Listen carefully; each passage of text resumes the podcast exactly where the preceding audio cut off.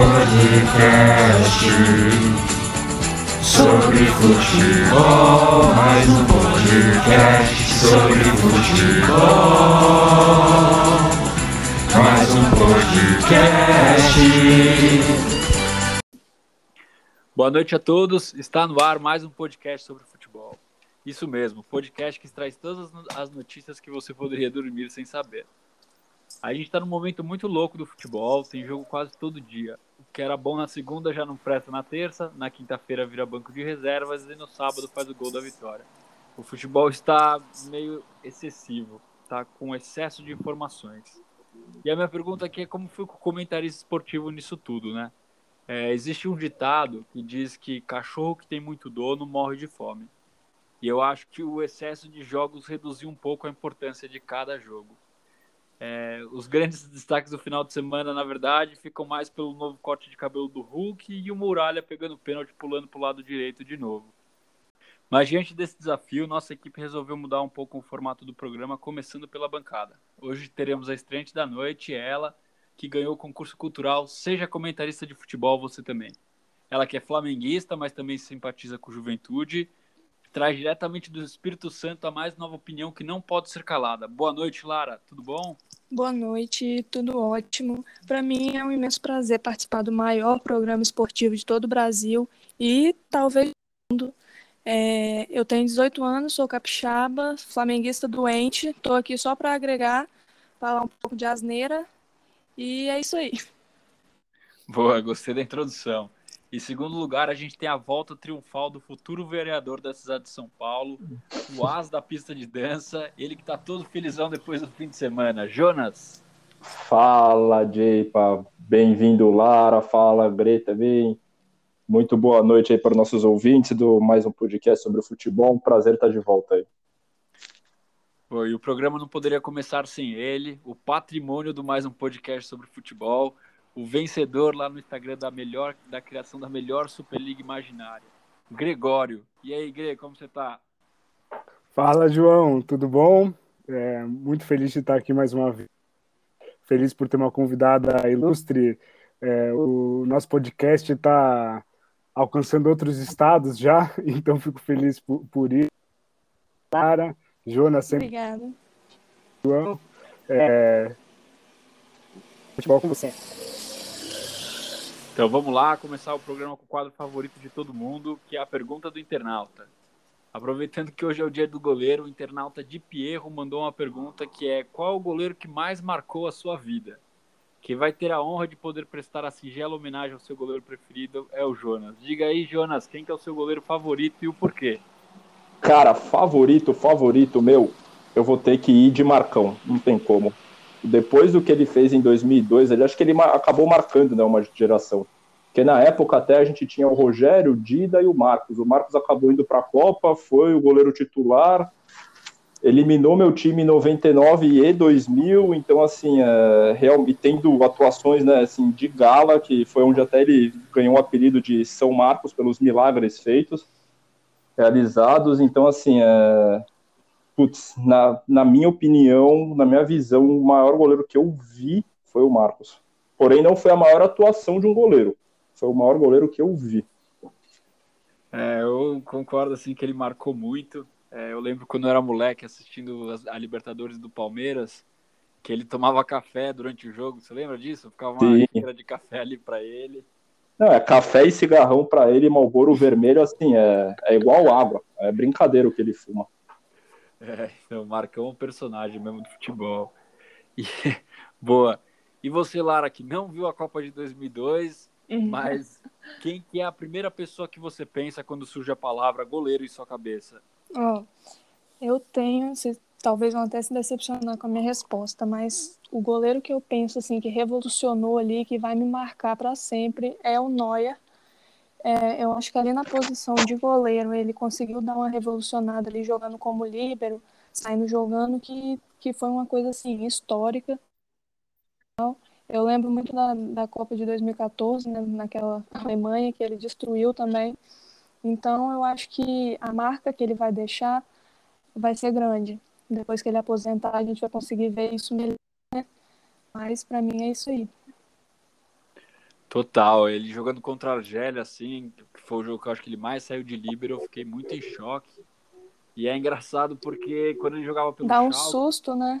dá um susto. E quando ele jogava pelo Schalke na Champions League, teve um jogo contra a Inter de Milão que ele saiu loucão assim, numa bola de cabeça no meio-campo. E acho que é o Stankovic, ele chutou a bola e fez o gol. E na época, sem conhecer que era o Neuer, eu só pensei, falei, nossa, o goleiro doidão, esse aí não tem futuro. E, e, e como você falou, o cara realmente revolucionou a posição, né? né? E por fim, o Gregório, quem que é o goleiro que você homenageia quando você faz aquela defesa na pelada, hein, Gre? Então, para mim é muito difícil falar sobre isso, né? Por um lado, eu queria trazer os goleiros que eu gostava quando era criança, porque eu jogava no gol. Então, sabe, Oliver Kahn ou Buffon. Mas eu também pensei nos goleiros que eu odeio quando jogam contra o Santos. É, porque eles são muito bons e por isso eu acabo odiando, né? Então, assim, Rogério Ceni e Cássio foram os caras que eu sempre fico irritado quando eles jogam contra o Santos. É, mas quando você perguntou no grupo, João, eu, eu pensei na quantidade também. Então seria o Vanderlei, porque ele é o goleiro que eu mais vi ao vivo no estádio quando jogava no Santos.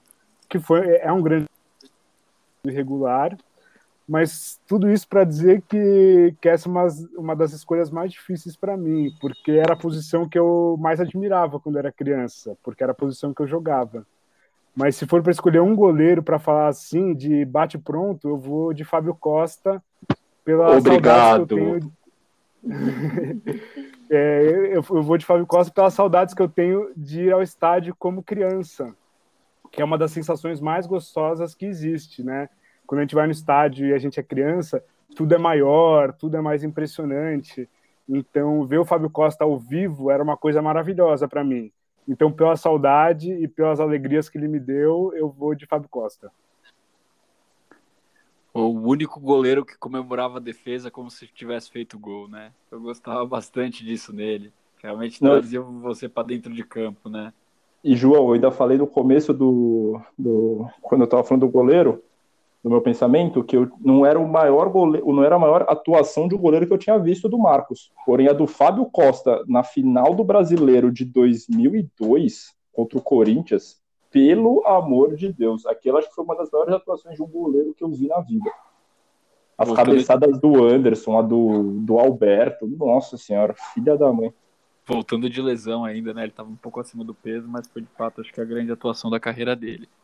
Bom, sobrou aqui para mim encerrar esse quadro e eu vou falar um goleiro que ele não é um goleiro do futebol profissional, mas acho que todo mundo conhece um pouco ele, assim. Então, teve uma fase da minha vida que eu também, como Grey, resolvi catar no gol. E toda bola que eu defendia, eu gritava em homenagem a ele, ao Cleston, ou melhor dizendo, Cleston!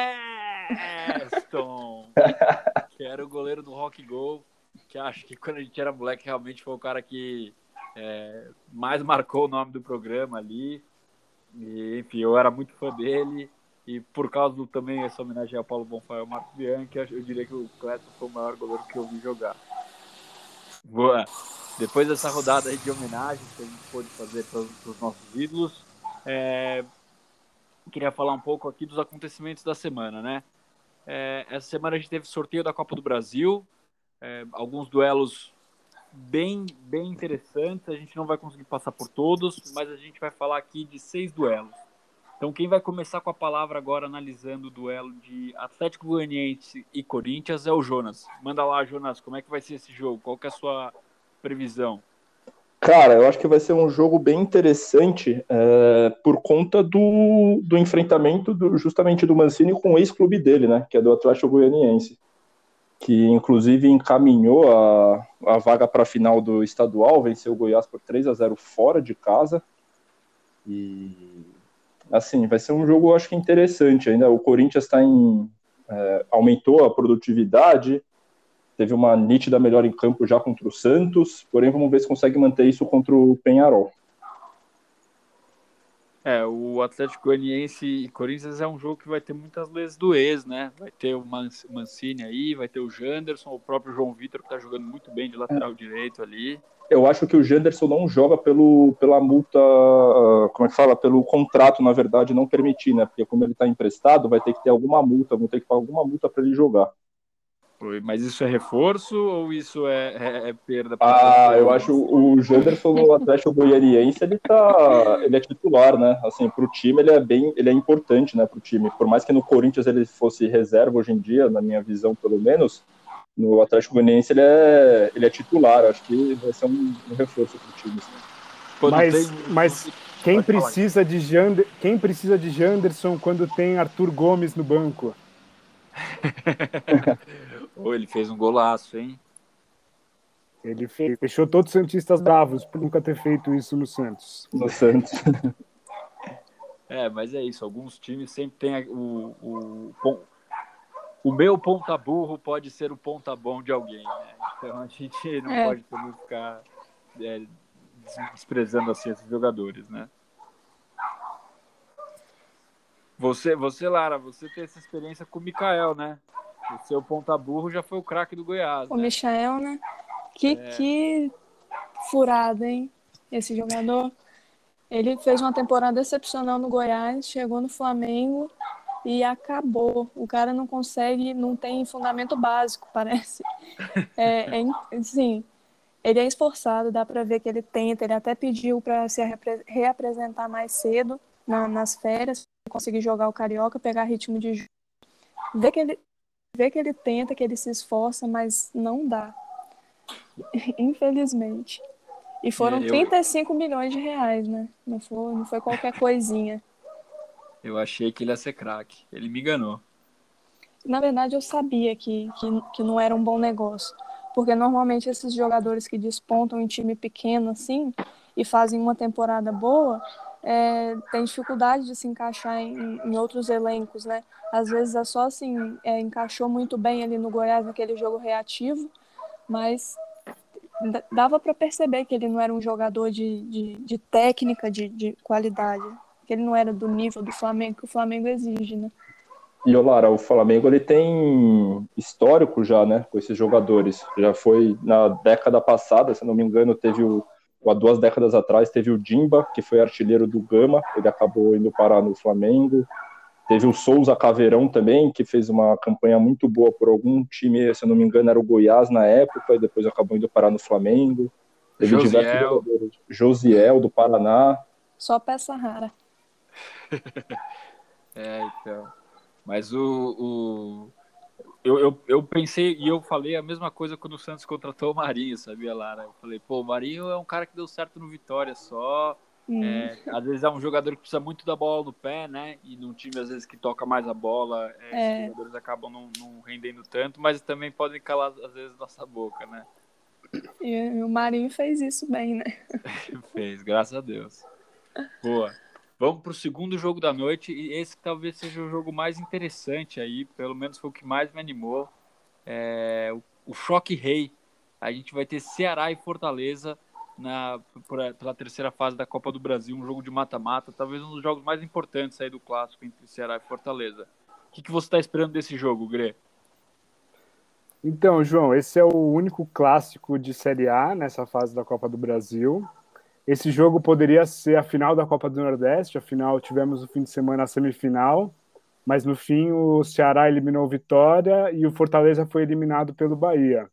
É, essa eliminação custou a, o cargo do Anderson Moreira, que pode não ser uma maravilha de técnico, mas tinha aí 80% de aproveitamento. O, o Jonas trouxe aqui antes de começar o programa que um dos motivos pode ter sido essa nova regra do brasileiro, que limita o número de técnicos, então, isso poderia explicar por que, que um técnico com esse aproveitamento foi demitido.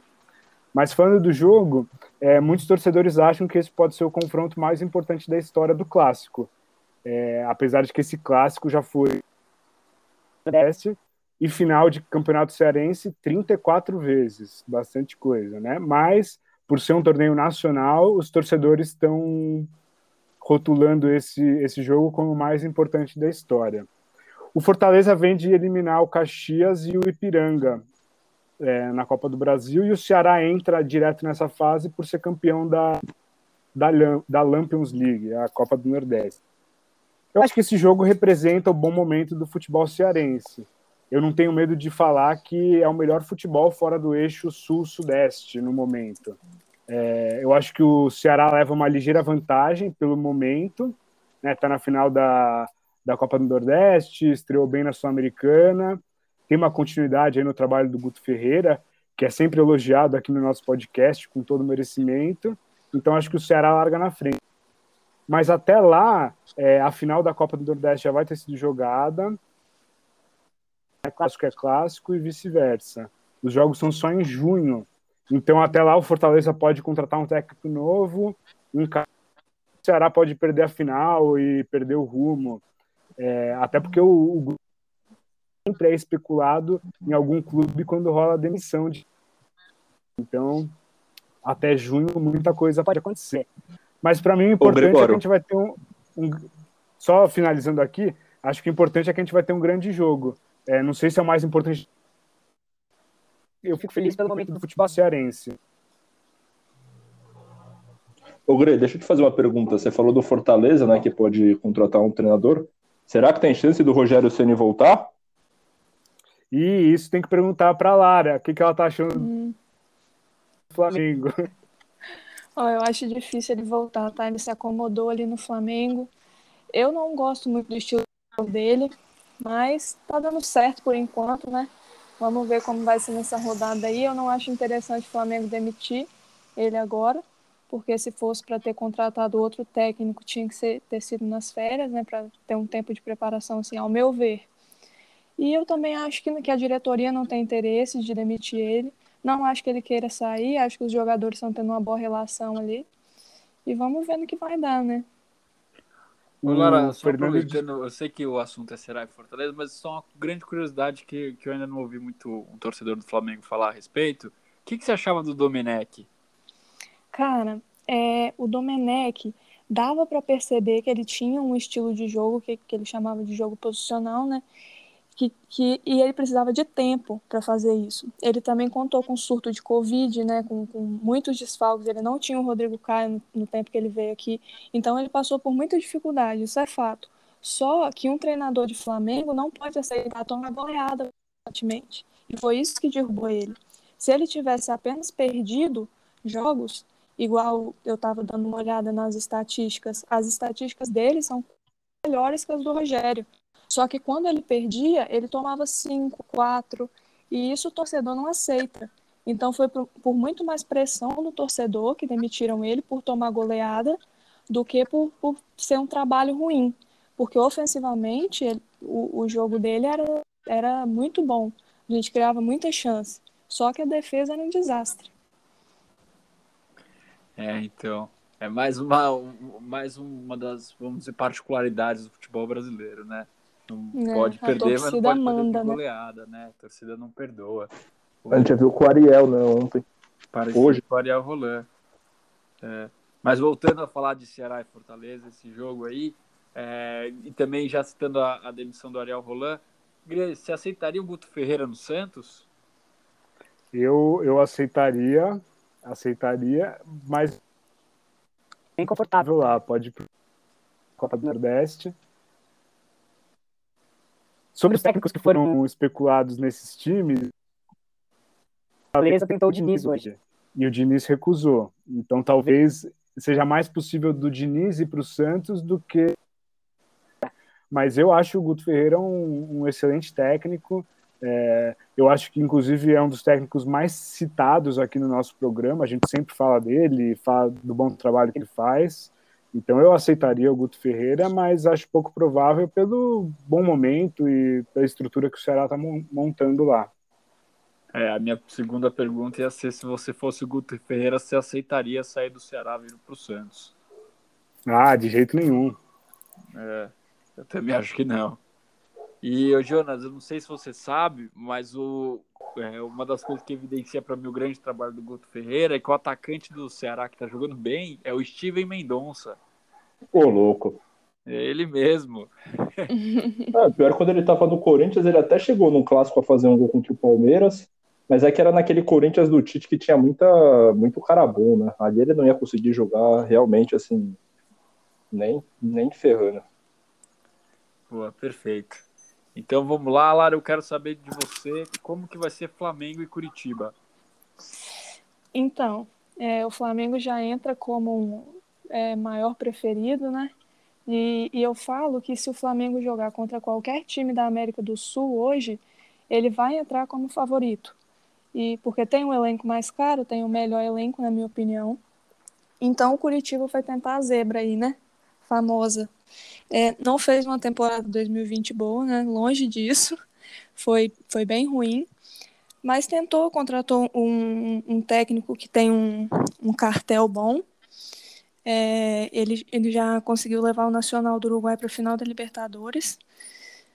Mas é aquilo, né? É um time menor, é um time com um elenco pior, então o Flamengo já entra com a obrigação de ganhar. Futebol, tudo pode acontecer. Mas é isso aí, eu acho que os dois times vão entrar para jogar. Eu não acho que o, que o Coritiba vai se acuar é, em frente ao Flamengo, até porque ele, o primeiro jogo é em casa, né? Então eles têm que tentar uma vantagem ali para depois não ter que decidir no Maracanã. Mas eu acho que vai ser um bom jogo. Eu não sei se você chegou a ver, mas tinha uns torcedores do Curitiba é, gravando uma live durante o sorteio. E o Curitiba talvez fosse um dos times mais fortes assim do segundo pote, né? É, tá fazendo uma boa campanha no estadual, acho que goleou o Paraná no fim de semana por 4 ou 5 a 0. O Léo Gamalho tá voando lá, Sim. pra caramba. Lá no Mas campo. de fato, de fato foi a reação deles, né? Quando saiu, eles ficaram, já tinha saído a bola do Flamengo. Quando foi sorteado, eles estavam, não seja o Curitiba, não seja o Curitiba. Saiu o Curitiba, a reação dos três torcedores foi tipo, puta, estamos eliminado. É, já era. Pois a cara é. do Curitiba tirar o Flamengo no sorteio. É, acho muito difícil eles conseguirem surpreender mesmo. É bem complicado, mas futebol tudo é possível, né? Vamos, tem que entrar com o pezinho no chão, o time do Flamengo. Exato. E o Flamengo só, talvez só perca para si mesmo ali, né? Isso, com certeza. É, então, e me lembrou muito, eu não sei se vocês lembram, o foi acho que também fizeram uma vez a Shakhtar TV foi fazer um gravar um vídeo com a reação dos jogadores no sorteio da Champions. E eles tinham passado acho que para as quartas de final pela primeira vez na história, assim. E aí eles pegaram o Barcelona do Guardiola. E a reação de todos também foi meio parecida com as dos torcedores, assim. Eles olharam e falaram, puta, ninguém comemorou, foi todo mundo meio com cara de eliminado já. Todo O- mundo é sortudo igual o Palmeiras, né? É igual, é igual o São Paulo quando vai no mata-mata do Paulista e pega o Corinthians, né?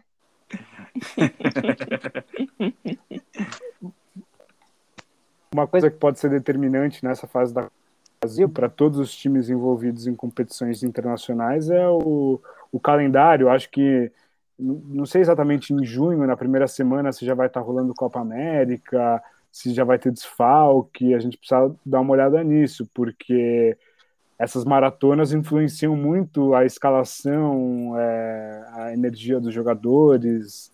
Então, o contexto pode favorecer o Curitiba. É, isso é verdade. E o Flamengo vai ser um dos times mais prejudicados, se não o mais prejudicado, né? Pelo, pela data FIFA ali. São jogos de desfalque. E muitos jogadores, né, de- seleção no elenco.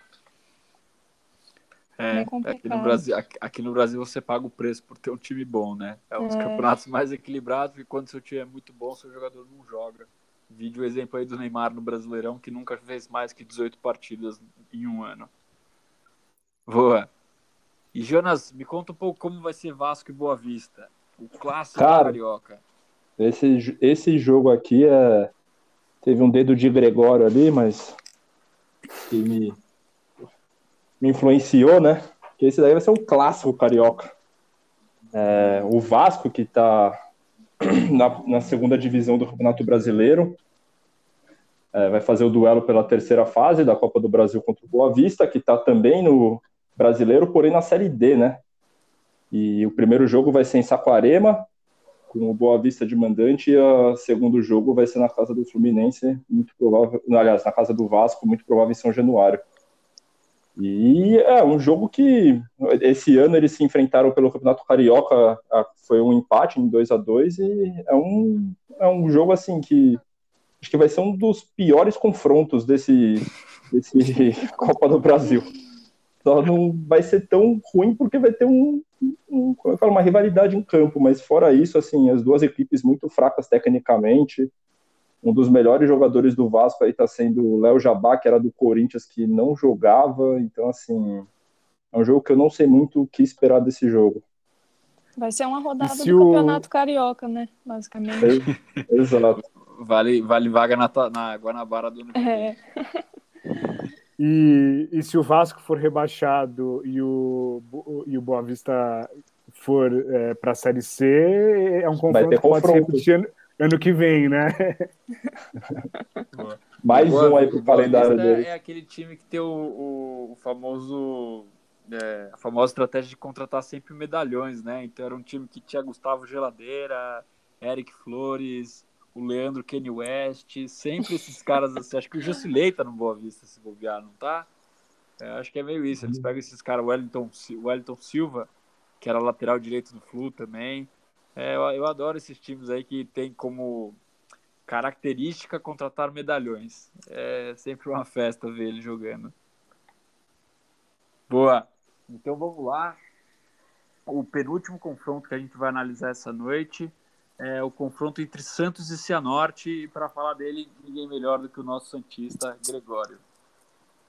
Ó, então, nesse confronto a gente tem de um lado o terceiro colocado no seu estadual, do outro o nono colocado. De um lado o time do Corinthians por 3 a 0. Do outro o time que acabou de levar umas ervas do Corinthians. Do outro o Santos. Se o torcedor santista comemorou o sorteio, é melhor pensar de novo, né? O, o Cianorte vem bem no Paranaense, e já eliminou o Paraná e o Santa Cruz na Copa do Brasil, que são dois times de tradição. Em 2021, são, na temporada 2021, são cinco vitórias e três empates entre as duas competições, invicto. E o camisa 10 é um cara que pode fazer valer a contra o Santos, o Gabriel Calabres. É, o Santos, por outro lado, vem muito mal no Paulista. Na Libertadores, apesar de ter passado para fase de grupos, não começou bem, né? Teve um jogo muito abaixo contra o Barcelona em casa. É, são duas vitórias em nove jogos do Paulista. E o técnico Ariel Roland pediu a demissão no dia que a gente está gravando o programa, segunda-feira, que é uma coisa que pegou os Santistas de surpresa, né? E agora o Santos não sabe quem que vai assumir. E é verdade que tudo pode mudar até o jogo. O Cianorte pode, pode piorar, o Santos pode engatar com o Marcelo Fernandes como interino ou com algum técnico que venha a assumir o comando. É, mas no momento o Cianorte parece estar bem embalado, então eu acho que é um jogo mais complicado do que a gente esperaria assim no dia do sorteio. Nossa, você falou agora do Gabriel Calabres, eu viajei no tempo, meu. Eu achei, eu achei que esse cara ia ser um craque da bola. Foi, foi quando? Foi 2018 que ele surgiu na copinha? Foi, né? Esse que é o problema de ser Santista. Qualquer que sobe, acho que vai ser o, o dia. Mas era essa sensação mesmo. Eu vi acho que três jogos dele na copinha, ele era um cara que tinha a bola no zagueiro, levava a bola até o ataque. Eu falei, pô, esse aí é só meter a 10 e colocar ali que ele joga, meu. Nossa. É o 10. É, olha, eu vou falar que eu fui um Santista que estava confiante quando apareceu o Cianorte no, no, no sorteio. Depois de hoje, eu já tô achando que eles são favoritos, viu? Era melhor pegar o Vasco. É engraçado, né? Porque hoje em dia, se a gente vê, por exemplo, vai, os times grandes, assim, o Corinthians, Santos, nas, em outras épocas, a gente via, por exemplo, quem enfrentar um Cianorte, um Atlético Goianiense, a gente comemorava, né? Hoje em dia, meu, a gente fala, puta merda, cara, esses times de novo. Não, eu Sim, até, eu vai até dar trabalho. aqui. Eu, eu, eu, eu até lembrei aqui que o Cianorte chegou a bater o Corinthians por 3 a 0 Foi. Só que depois o Corinthians, o Corinthians foi lá e meteu 5 a 1 neles. É, então eu não sei se o Santos. E aquele Corinthians era, acho que é, é 2005, né? Que tinha o Nilmar. Isso mesmo, foi o time da MSI. É, então. Os, os, imagina se o Santos. Um, dois. Hoje a gente não tem esse ímpeto para virar no segundo jogo. É. Total.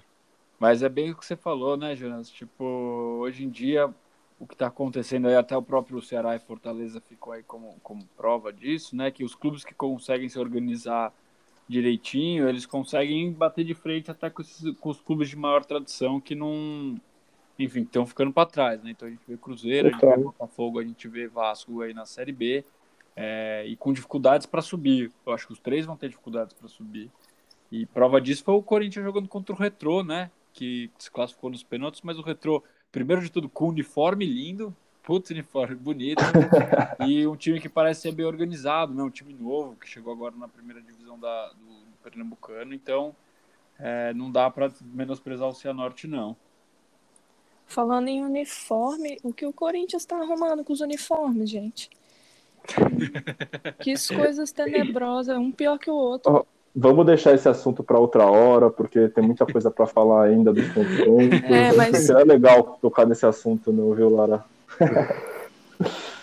o... Que negócio feio, Parece viu, Lara? Que... Pelo Nossa amor de Deus. Senhora, cara. E o pior é que essa. Olha isso que engraçado.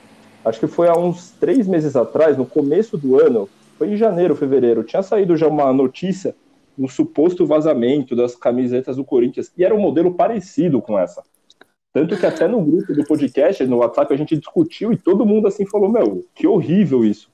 Só e aí, depois de mentira. três meses, exato, depois de três meses, volta à tona essa matéria, só que assim, só foi, deram uma mini repaginada na camiseta, porque assim, tá horrível, tá horrível. É, então, parece que, que lavou muito e perdeu a cor, né? Eu até acho que se fosse preta e azul ia ser mais bonita, mas é uma cor meio. Meio né? desbotada, Não, tem aqui, né? E tem aquela que é com as coisas meio, meio rachadas, parece. Né? É, é dessa que eu tô falando, na verdade. É dessa, não é a do Santos, a que eu tô falando é essa que o Greta tá se referindo, a rachada que é uma ah, suposta. É, Até os números dessa camisa são horrorosos.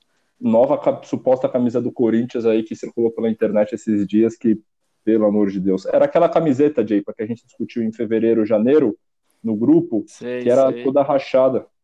É feia mesmo, né? Que remete às ruas de São Paulo. Não, essa ontem é, é, é feia também, são umas cores estranhas. Também é assim. é feia. É, Sim. então tem cor de, de mancha de cândida, né? Essa de ontem, o Bre, foi isso exatamente que o, o Jaypa falou, João. Que é, parece que lavou, ela já lavou tanto que tá desbotada. Meu Deus. É. E aí é foda, né? A gente, sei lá, eu pelo menos gosto de reclamar que os times não inovam nos uniformes, mas quando inova também, era melhor deixar do jeito que tava, né? o Santos teve exemplo aí na temporada passada da camisa do terceiro uniforme azul claro, que eu achei muito bonito, e aí por um problema no estatuto, é, teve que jogar com dois escudos. Então foi uma das coisas mais feias que eu já vi, um escudo do lado esquerdo do peito e um no meio. Nossa, foi ridículo. Saudades anos 90. Saudades anos 90. Boa, pessoal. E aí, para fechar aqui, o último, e acho que esse talvez seja o jogo mais disputado. Acho que é, todos os times do pote 1 estavam rezando para fugir do Bragantino. E é o jogo que a Lara vai comentar para gente. Como que você acha que vai ser Fluminense e Bragantino, Lara? É, esse jogo aí com certeza é o mais equilibrado. Não dá para apontar um lado favorito. Os dois trabalhos aí dos técnicos do, do Roger Machado no Fluminense ele tem um aproveitamento de incríveis 76%. E o Barbieri também no, no Red Bull tá, é um trabalho incrível. Conseguiu classificar para Sul-Americana, né? Tentar o primeiro título internacional aí. São dois times assim que fizeram boas contratações. O Fluminense contratou o Casares, o Abel Hernandes. E tem uns meninos da base aí surgindo, o Kaique e o Luiz Henrique, que, que são, são muito bons, são, são jogadores de drible de parte para cima, pode dar uma dor de cabeça na defesa do, do Red Bull, que inclusive contou com o esforço do Natan, que era ex-Flamengo, né? Que é um zagueiro canhoto muito bom, técnica. É... Então eu acho que vai ser um, um, um, grande jogo, um jogo que, o, que quem gosta de futebol vai gostar de assistir, com certeza. Você Mas, tem saudades é, do Lara... Barbieri? Desculpa. Eu ia, perguntar, eu ia perguntar exatamente isso. É, então a gente tá ligado. então, quando ele chegou no Flamengo, ele estava cru ainda. Ele era um técnico em aprendizagem.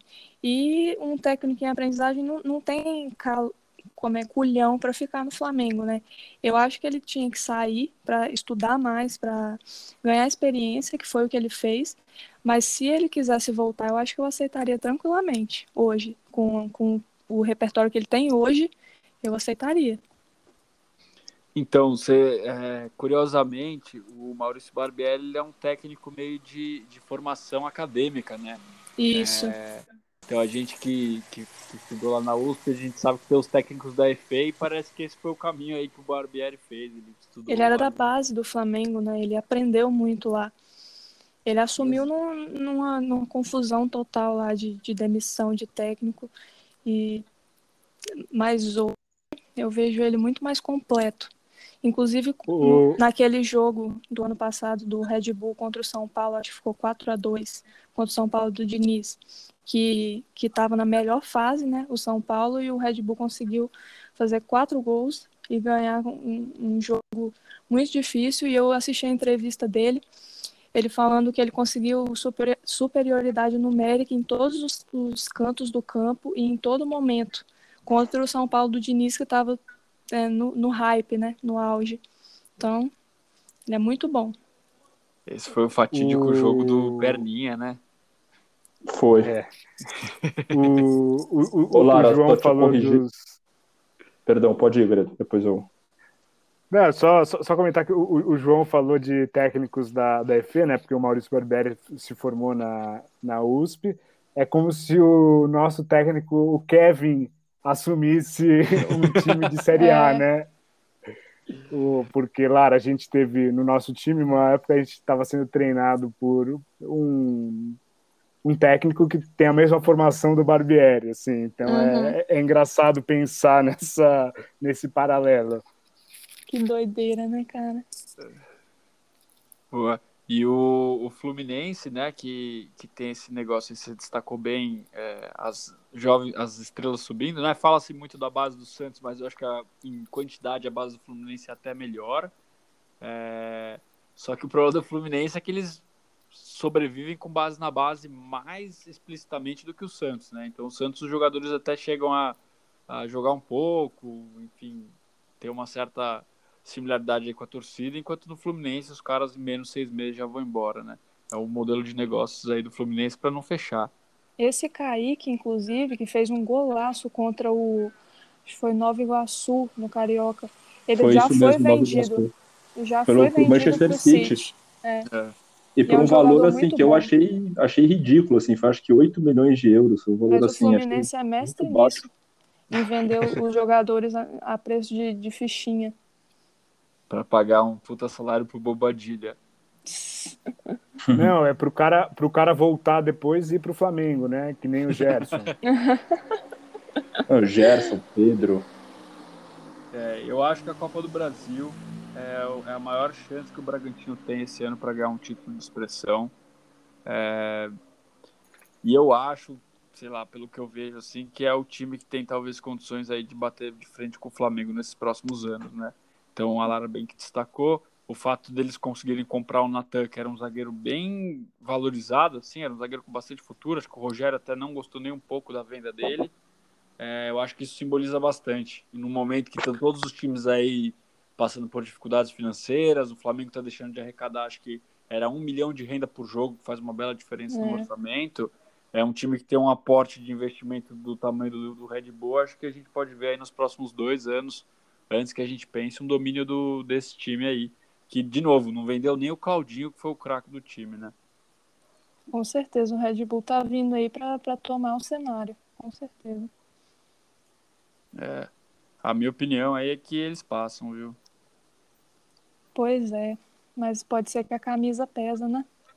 Pode ser que a camisa pese. É, nessas competições o dinheiro, acho que é o que a Lara falou, a camiseta acho que tem mais, é, fala, pesa mais do que o dinheiro, mas o tem que ver, acho que é mais a conta do Fluminense o que, que ele vai priorizar, né? Se tiver assim difícil na Libertadores, não vai ter que priorizar a Libertadores, não vai e acho que vai entrar com time reserva talvez, entrar com um time meio que misto. Mas porque o acho que a Libertadores está muito bom. É, eu acho que o time do Fluminense, assim, os 11 estão muito bom. porém eles não têm um elenco, por exemplo, os É, reservas, por é exemplo. verdade. Porque assim, uma coisa é jogar o Carioca, outra coisa é você jogar um brasileiro, uma Copa do Brasil, Libertadores. Sim, com certeza. E Mas vai ser um o- grande jogo. Só, só destacando aqui que o, o Bragantino fez a estreia na Sul-Americana e foi bem, né? Ganhou do, do Tolima. E o Fluminense também estreou bem na Libertadores, arrancou o empate do River, que era franco favorito. Então são dois times também que estão. A Copa do Brasil é importante, tem uma, uma premiação muito alta, mas são dois times também que, se forem eliminados na Copa do Brasil, tem outras competições importantes de mata-mata aí para disputar. Sim. Uma observação sobre esse jogo aí do Fluminense contra o River. É, o Nenê jogou o primeiro tempo e o Casares jogou o segundo. Quando o Nenê jogou, o Fluminense não estava criando nada. O Casares entrou e, e mudou o meio de campo. Ele deu harmonia para o time, serviu o Fred né, no gol que ele fez. Então eu acho que o Casares vai, vai conseguir fazer uma boa temporada no time do Fluminense. Olha lá, eu, disso, Jonas? é, eu ia falar justamente isso. O Casares, pra mim, ele é assim, no Brasil ele é craque da bola. Ele é diferenciado, ele tem a técnica Muito bom. diferenciada. Ele é assim, realmente um jogador, assim, falando a verdade aqui, ó, você até, até ser polêmico, se ele quiser jogar bola mesmo, ele consegue até jogar nesse meio-campo do Flamengo, por exemplo. O problema Com é ele querer. O problema é ele querer. Assim, no Corinthians, quando ele tinha 70%, 30% de vontade, meu, era absurdo o que você via ele fazer. Ele simplesmente, assim, fazia chover em campo. E olha, naquele time do Corinthians era doído de, de ver, assim, de assistir. Mas agora, nesse, nesse Fluminense, eu vi, eu tive a oportunidade de ver o jogo contra o River, meu, o passe que ele dá pro Fred, assim, é um negócio absurdo. E também destacar o faro de gol do Fred, né? Esse, pra mim, também, craque da bola, não perde o faro. É, a gente, no fundo, acho que o, o, o Casares é aquele que dura de 3 a 5 jogos e depois já perde o gado, né? Uhum. Eu, eu, tô, eu tô simpatizando bastante com esse time do Fluminense aí. Eu que ao longo do, do- de todos os momentos do nosso podcast acho que eu critiquei bastante, criticava o Dair Helman, criticava quando o Marcão, e o Fluminense foi sempre me surpreendendo. Então acho que, que tem tudo para fazer um grande ano, talvez não ganhar nenhum título, né? Boa, pessoal. Então acho que é isso. Co- cobrimos aqui os principais jogos dessa fase da Copa do Brasil. É, Foi um prazer enorme aí dividir mais uma vez o microfone com vocês. É, alguém tem algum recado final para dar? Algum destaque do fim de semana? Pô, pedir para os nossos ouvintes entrar na nossa página no Instagram, no Instagram e, e comentar sobre os jogos que a gente não abordou aqui, né? Que, que, quem, quem que vocês acham que, que vai passar para a próxima fase? Conta pra gente aí o que, que vocês acham, porque a gente não conseguiu debater tudo, mas tem muito assunto para a gente conversar pela internet também. Boa. Valeu, Gre. Então, boa noite a todos e até o próximo episódio de mais um podcast sobre futebol. Muito obrigado. Valeu, boa noite. Boa noite. Falou.